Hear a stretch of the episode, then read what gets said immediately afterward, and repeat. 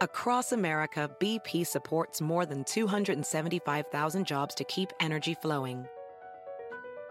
Jobs like building grid scale solar energy in Ohio and producing gas with fewer operational emissions in Texas. It's and, not or. See what doing both means for energy nationwide at bp.com slash investing in America. Can you remember a time when you thought someone you disagreed with might actually be right? In the new podcast, You Might Be Right, former Tennessee governors Bill Haslam and Phil Bredesen pose that question to guests like Paul Ryan, Al Gore, and Judy Woodruff. Come for the stories, stay for the substance and expert insights into some of the most challenging issues facing the country, including affordable housing, crime, and education. Listen to You Might Be Right a new podcast from the Baker School at the University of Tennessee, available wherever you get your podcasts.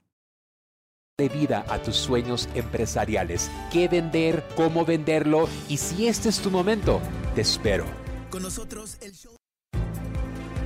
Con nosotros el show de Fernando Espuelas, conducido por nuestro experto en política, Fernando Espuelas, aquí en KTNQ 1020 AM.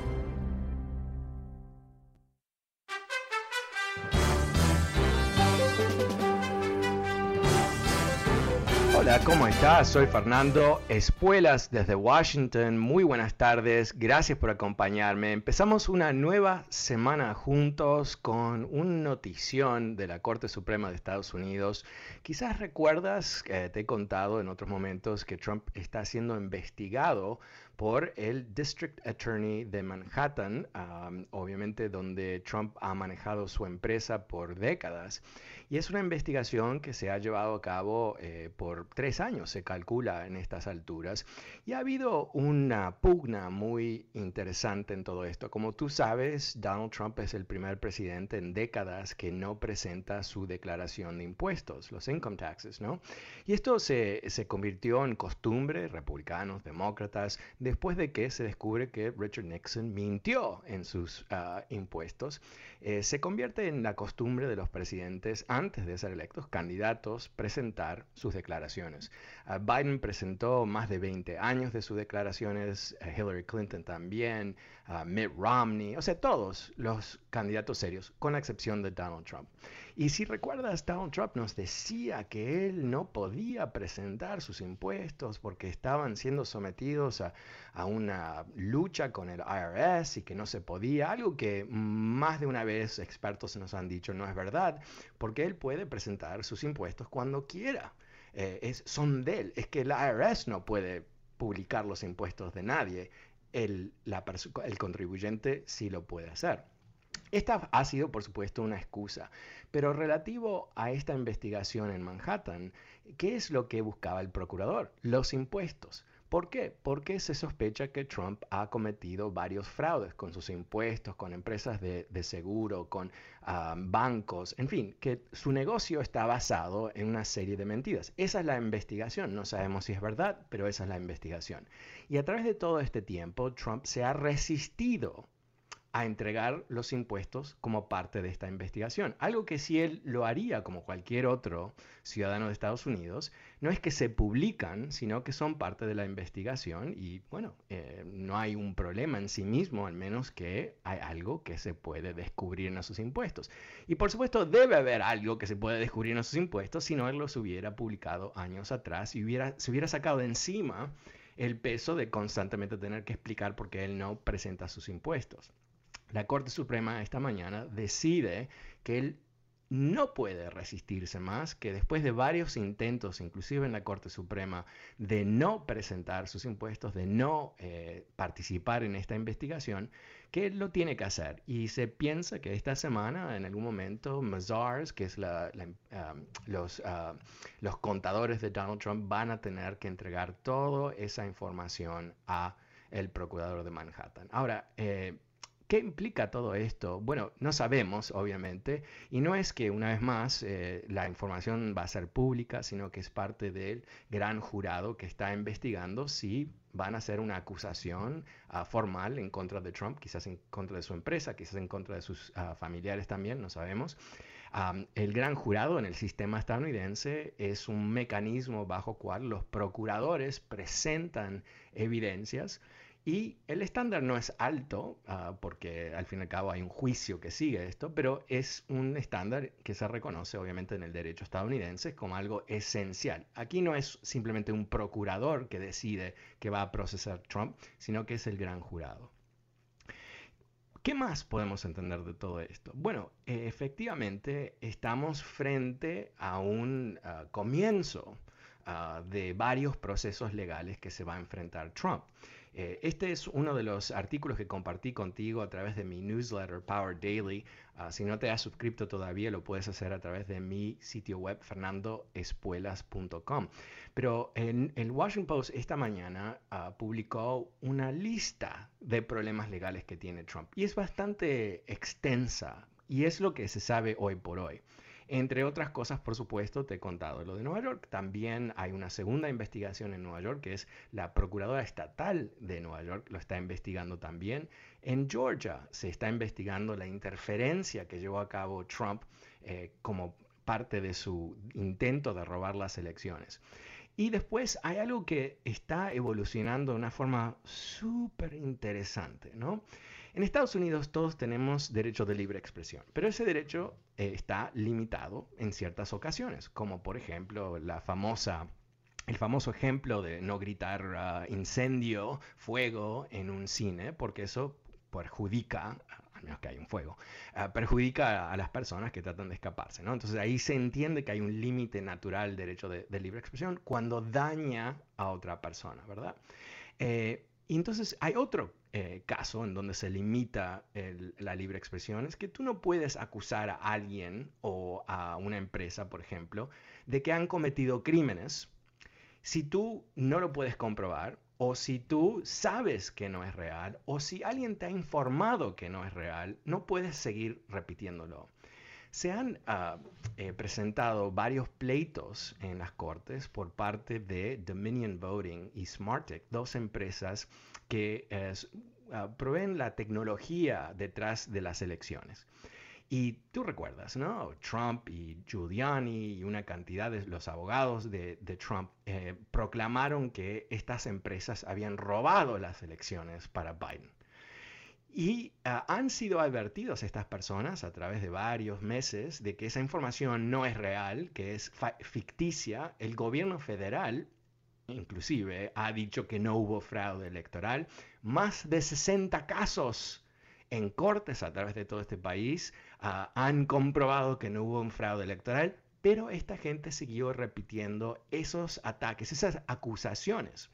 Ahora, estas dos empresas, ah, Dominion Voting y Smartec, dicen que, han, quedado destruidas, que no pueden cerrar negocios, que están perdiendo clientes. ¿Por qué?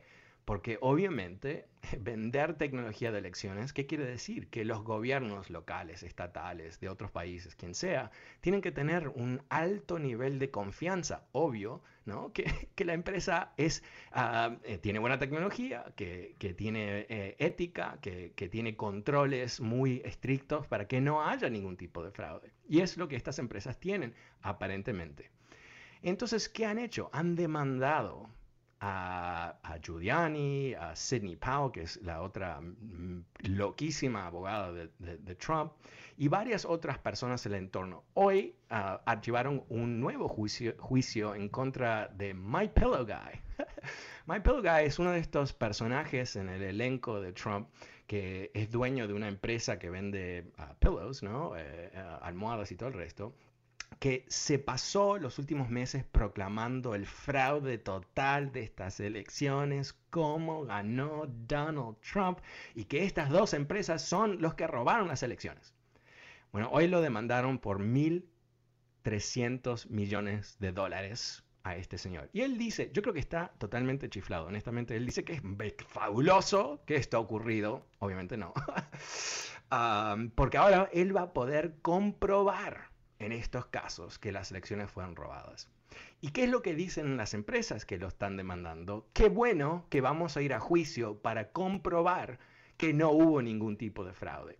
Y a propósito de nuestro interés más allá de los juicios en sí mismos, lo que vamos a poder ver a través de estos procesos legales que están altamente eh, eh, rigidos por reglas de evidencias. O sea, aquí no, no simplemente va a ser Trump diciendo esto no ocurrió, yo no soy culpable y ahí termina el tema, ya no es presidente, sino que estas empresas van a tener la posibilidad de entrar en sistemas informáticos, ver los emails, ver los textos, eh, entender en una forma completamente casi como un radio X quién dijo quién a quién cuando se, vio este esfuerzo de tratar de lograr eh, una declaración de que las elecciones habían sido robadas? Recordemos que Trump en su entorno con ah, Mike Flynn y otros ah, nefastos personajes que lo rodeaban, ah, estaban contemplando en su momento declarar ley marcial para rehacer las elecciones. O sea, cosas que de un extremismo difícil de imaginarse que ocurriese en Estados Unidos, pero ocurrió. Y ahora vamos a tener ah, un proceso, varios procesos, porque cada uno de estos juicios es un juicio en sí mismo, obviamente, ¿no? Eh, procesos muy, muy duros en donde se va a descubrir quién le dijo qué a quién y cuándo. Y yo creo que en ese proceso lo que vamos a descubrir es lo que ya entendemos a grandes rasgos, que Donald Trump intentó robar las elecciones y que hasta el fin intentó robar las elecciones con ayuda de, entre otros, Giuliani y, un grupo más amplio. Te comento también que Fox News, Newsmax y uh, hay otro medio más que fue nombrado en estos juicios. Pero en fin, estos juicios liquidan a empresas, ¿no? O sea, si tú pierdes un juicio de 1.200 millones de dólares, no hay una póliza de seguro que te va a cubrir, no creo. Ah, esto representa eh, un nivel de, daño que estas empresas, si lo pueden comprobar, ah, que creo que lo van a poder comprobar, ah, realmente sería devastador ¿no? para cualquiera que esté participando. Y aunque Trump todavía no ha sido nombrado en estos juicios, no sabemos si lo va a hacer, sin duda sus comunicaciones con esta gente, las instrucciones que le dio a, a Giuliani y a otras personas más, van a ser conocidas a través del tiempo. Y, recordemos que aquí llega un momento donde inclusive Giuliani, que es eh, el, el, serviente más fiel de Donald Trump, va a tener que decidir si se, si se salva él mismo ah, o salva a Trump. Y aquí no hay ningún perdón del presidente para salvarlos, ¿no? Aquí cada uno va a tener que enfrentarse con la realidad que van a ser destruidos si pierden este juicio, destruidos, porque obviamente Giuliani no tiene 1.200 millones de dólares para pagar. Lo que quiere decir es que va a perder todos sus activos y va a estar pagando la deuda hasta ah, cuando caiga en, muerto, ¿no? E, eso es lo que está en juego aquí. Pero lo interesante es cómo eh, más allá de los procesos legales formales, las investigaciones de procuradores a través de este país, hay otro nivel de riesgo de Donald Trump. Bueno, todo esto está explicado en mi newsletter de hoy, Power Daily. Ojalá puedas suscribirte, lo puedes hacer a través de mi sitio web fernandoespuelas.com. Ahí también vas a encontrar links para el podcast de este programa. Quizás no llegas a escucharlo un día y lo quieres escuchar cuando tú quieras, en tu teléfono celular, en tu computadora, donde escuchas tu podcast. Bueno, puedes suscribirte gratuitamente al podcast de este programa a través de fernandoespuelas.com. Pero vamos a ir a las líneas, el número es 844-410-1020. ¿Cómo lo ves tú? Eh, eh, ¿Te sorprende que la Corte Suprema ha dado una bofetada a Donald Trump? A mí no, pero quizás a ti, sí. El número es 844-410-1020 si quieres participar de esta conversación. También te comento, antes de ir a las líneas, que eh, Donald Trump uh, hoy, en respuesta a lo que uh, decide la Corte Suprema, eh, publica una respuesta uh, a lo que ha pasado. Y es uno de esos comentarios ¿no? que no están escritos por un experto en comunicación política o inclusive un abogado, sino es obviamente Trump que ha dictado un mensaje. Y es un mensaje que realmente llama atención, ¿no? Llama atención por sus ah, incoherencias, por su falta de, eh, bueno, de ortografía y todo el resto, ¿no? Parece que necesita un editor, ¿no? De primera línea para poder comunicarse en forma eh, coherente. Pero ahí estamos. Eh, él ah, acusando a todo el mundo de que él es la víctima, que lo están atacando, que todo esto son mentiras, uh, todas estas cosas. Lo que nunca explica en esta nota es el por qué él nunca publicó sus propios impuestos, ¿no? Porque si realmente no hay nada que a él le preocupa, que obviamente eh, si no le preocupase eh, lo hubiera publicado, ¿por qué no lo hace? Y yo creo que aquí eh, ya sabemos bastante sobre los impuestos de Donald Trump porque de alguna manera el New York Times los consiguió, consiguió varios años ah, sin tener acceso directamente de, de él. Pero sabemos que él pagó muy pocos impuestos por mucho tiempo. Quizás eso sea legal, quizás no. Eh, sabemos que eh, él eh, debe millones y millones y millones, cientos de millones de dólares en los próximos años y no está demasiado claro cómo él va a financiar todas esas deudas cuando en realidad lo que está ocurriendo ahora es que los bancos están en fuga, ¿no? Se fueron, se borraron de la película porque no le quieren prestar más dinero a él. Vamos a ver, muy interesante. Una vez más, 844-410-1020. Pasemos con Juan. Hola Juan, buenas tardes, ¿cómo te va? Oh. Hola Juan. No. Sí, hola Juan, estás al ¿Qué onda, Fernando? Medio millón de muertos con los demócratas, ¿cómo ves? Ay, Jesus. Ok, eh, ¿sabes qué, Juan? ¿Cuál es tu nombre real, Juan? Ah, ok. Eh, pasemos con otro Juan. Hola Juan, ¿cómo te va? Ah, sí, buenas tardes Fernando, ¿cómo estás? Bien, gracias. ¿Y tú? Muy bien, mira, ah, rápido, quería nada más hacer un comentario este, acerca de las próximas elecciones que vienen en dos años. No sé si haya alguna un plan o una campaña o de qué manera podrían incitar a la gente para votar, para tener más sillas en el Congreso. Este, la verdad me gustaría que que se trabajara en eso, pero no tengo la menor idea. Solamente es una petición, un comentario. O, sea, tú dices una, una campaña de, de, quién? Para votar por más demócratas, para que tengan más sillas en el Congreso y puedan... Sí, sí, sí, sí, entiendo. Eh, bueno, eh, mira, en el 2022, o sea, el año que viene, wow, ya tenemos elecciones una vez más, eh, van a haber varios escaños del Senado que van a estar en juego y obviamente cada dos años todos los escaños de la Cámara de Representantes van a estar en juego también. Em, los demócratas están muy, pero muy enfocados, obviamente, en mantener el control de ambas cámaras y los republicanos, obviamente, tratando de, ah, de reconquistar eh, su poder. Eh, yo creo que lo que realmente va a influir muchísimo en los resultados de esas elecciones va a ser el nivel de éxito que tiene el presidente Biden con los demócratas en el Congreso hoy por hoy. ¿no? Eh, hay dos temas fundamentales que todos conocemos muy bien. Uno de ellos es cómo manejan la pandemia. y quiero hacer un par de comentarios a eso. Pero el segundo elemento, por supuesto, es eh, el tema económico, ¿no? Cómo rescatan la economía que hoy por hoy eh, depende muchísimo en el apoyo no solamente del ah, gobierno federal, pero también de la Reserva Federal, que es parte del gobierno, pero es, separada. Y ambos han tomado tremendas medidas económicas para amortiguar la caída económica. Y ahora eh, lo que está argumentando el presidente Biden es que eh, se necesita este esta masiva inyección de nuevo capital ah, que se está eh, negociando ahora en el Congreso para asegurar que podamos despegar. Ahora, eh, también lo que creo que, que, está relacionado a las dos, ¿no? Es ¿cuál es la, cuáles son las perspectivas económicas a futuro. Te comento que esto también lo puse en el newsletter de hoy, un tweet de eh, Carlos Quintanilla, que, es eh, alguien que sigo en, Twitter. Él eh, presenta noticias, es reportero de CNBC, ¿no? el canal de negocios de Estados Unidos. ¿Y qué es lo que él comenta? Que tenemos el nivel más alto de optimismo de CEOs de grandes empresas en años.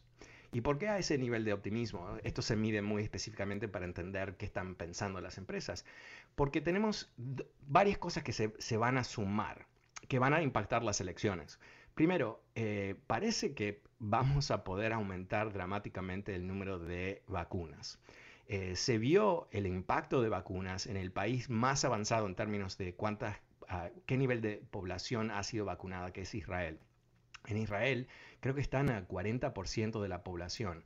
Ha habido una caída dramática en nuevas infecciones y muertes. Dicho de otra manera, cuando se llega a cierto nivel de, vacunaciones, no es una sorpresa que esto está ocurriendo, pero tenemos el caso real de Israel, donde empezó a caer ah, dramáticamente el nuevo nivel de infecciones y entonces se espera que no solamente en Estados Unidos, pero en otros países que están avanzando rápidamente con vacunaciones, que veamos lo mismo, ¿no? Ya ha habido caídas uh, semana a semana de nuevas infecciones y, muertes, muy positivo, y ahora que se está acelerando el nivel de vacunaciones, yo creo que, esto eh, es un fenómeno que en dos o tres meses, no que, eh, que termina la pandemia, pero vamos a, a empezar a recuperar normalidad. Y con esa recuperación de normalidad vamos a recuperar actividad económica. Y no solamente eso, pero hay trillones de dólares que han sido ahorrados por empresas e individuos en este país que van a buscar dónde invertir ese dinero, gastar ese dinero, ir de vacaciones, comprarse ropa, lo que sea.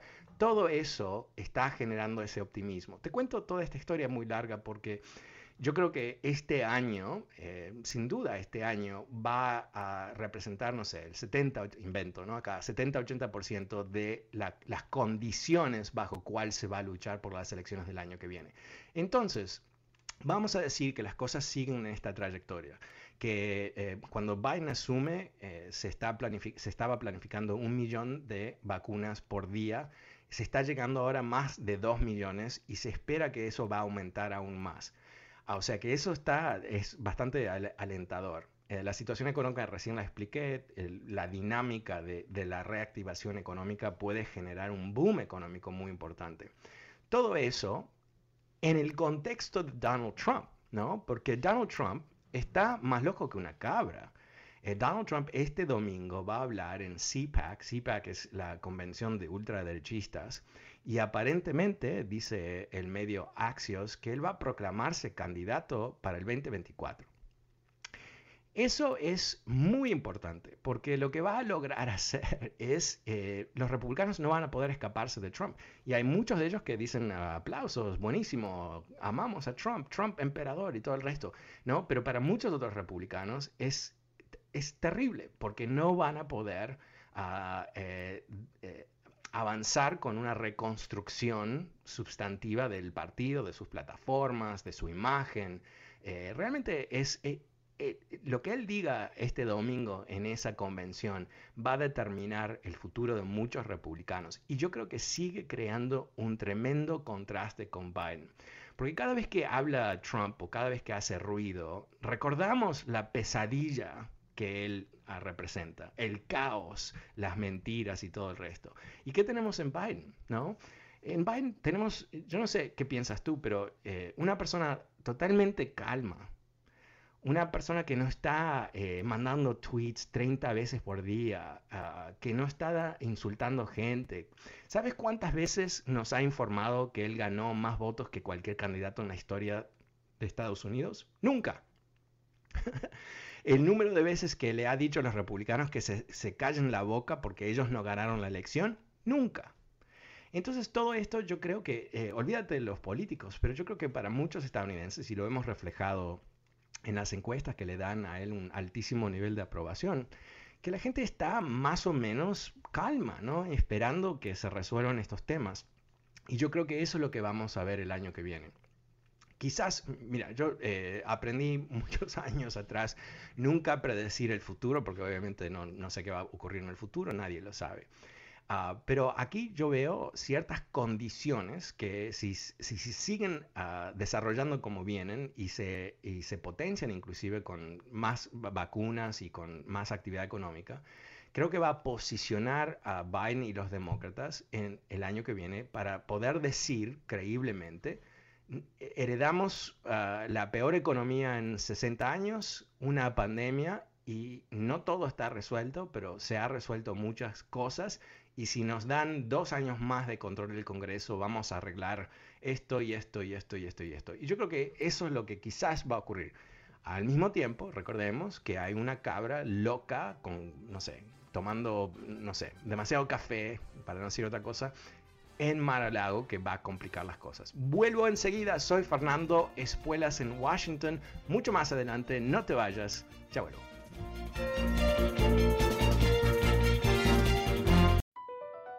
Across America, BP supports more than 275,000 jobs to keep energy flowing. Jobs like updating turbines at one of our Indiana wind farms and producing more oil and gas with fewer operational emissions in the Gulf of Mexico. It's and, not or. See what doing both means for energy nationwide at bp.com slash investing in America. Can you remember a time when you thought someone you disagreed with might actually be right? In the new podcast, You Might Be Right, former Tennessee governors Bill Haslam and Phil Bredesen pose that question to guests like Paul Ryan, Al Gore, and Judy Woodruff. Come for the stories, stay for the substance and expert insights into some of the most challenging issues facing the country, including affordable housing, crime, and education. Listen to You Might Be Right a new podcast from the Baker School at the University of Tennessee, available wherever you get your podcasts.